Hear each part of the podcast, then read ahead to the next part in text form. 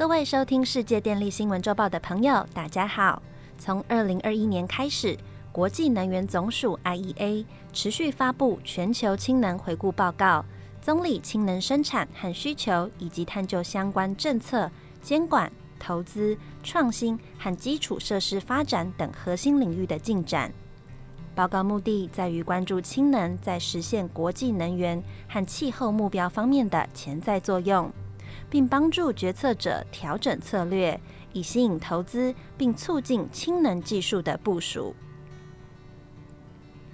今年九月二十二日所发布的最新版《二零二三全球氢能回顾报告》，报告是由国际能源总署多位专家协同欧洲氢能理事会。欧盟执委会等单位的大力协助下完成，共分为六个章节，共计一百七十一页。本期节目就此份报告的重点内容来与大家分享。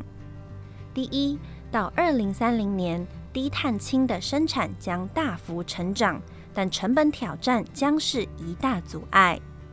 各国已宣布的低碳氢生产项目数量正在迅速增加。如果所有宣布的项目都得以实现，那么低碳氢的年产量到二零三零年将达到三千八百万吨，其中将近百分之七十五为再生能源电解的氯氢，其余约百分之二十五为使用化石燃料搭配碳捕集、再利用与封存技术，也就是 CCUS 的蓝氢。然而，在全球能源危机、高通膨和供应链吃紧的背景下，形成的昂贵借贷成本影响了整个氢能价值链，推高了开发商的融资成本。此外，北美和欧洲率先实施有关鼓励低碳氢生产的措施，例如美国氢能生产税收抵免。欧盟将氢能定位为共同利益重要项目，和英国低碳氢化合物商业模式等计划提供了大量政府资金。但各国政府从宣布计划到向专案开发商提供资金之间存在漫长的时间等待期，导致专案执行屡被推迟，使专案面临了风险及不确定性。第二。刺激低碳氢需求的努力程度仍落后于实现气候目标的要求。二零二二年氢气需求达到历史高位，全球氢气使用量达到九千五百万吨，年增将近百分之三，但仍集中在传统的工业和炼油应用领域。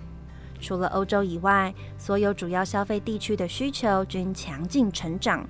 然而，低碳氢的使用量仍然非常有限，仅占氢气总需求的百分之零点七。刺激低碳氢使用的措施最近才开始引起政策关注，但仍不足以实现气候目标。目前政府行动的重点仍是放在支持低碳氢的生产，而对需求方面的关注则较少。如果没有强劲的需求，低碳氢生产商将无法确保取得足够的资金来源，以支持大规模的投资，这将危及整个低碳氢产业的生存能力。第三，将氢能理想落实仍是一项艰巨的任务。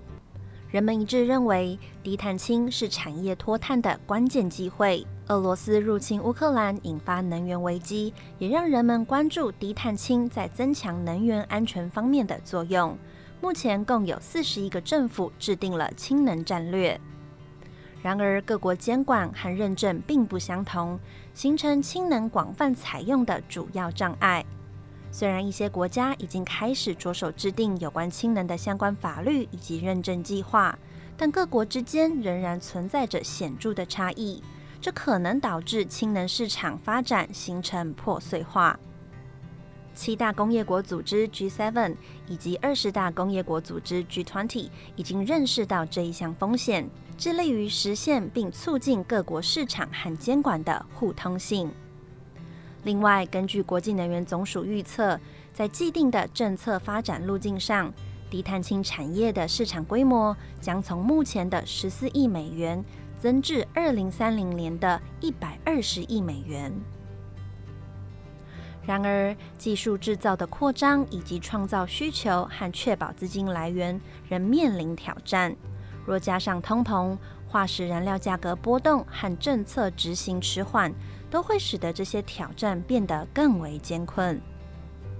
为了克服这些挑战，除了需要如国际能源总署等国际机构提出更专业的评估分析报告以及可供依循的标准外，更需要各国政府在整个氢能价值链上采取具体行动，否则进程可能大幅落后，且过程中会遭遇不可预期的挫败。第四，国际能源总署建议各国政府及早采取应对措施。可行措施包括有效提供支持计划，采取更大胆的行动刺激需求，解决执照许可等市场障碍。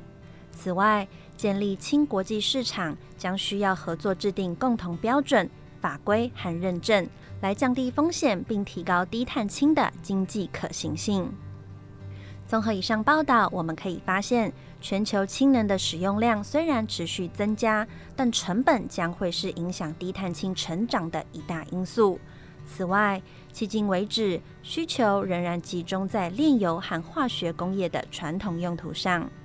为了实现气候目标，迫切需要将氢气扩展到其他新的应用领域上。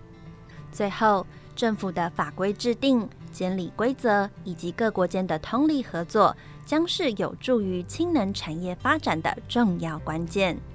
以上是本周世界电力新闻周报的整理报道。国际上电力的大小事，我们会持续密切关注，并且跟大家分享。若喜欢我们的频道，欢迎与好朋友分享哦。我们下周再会。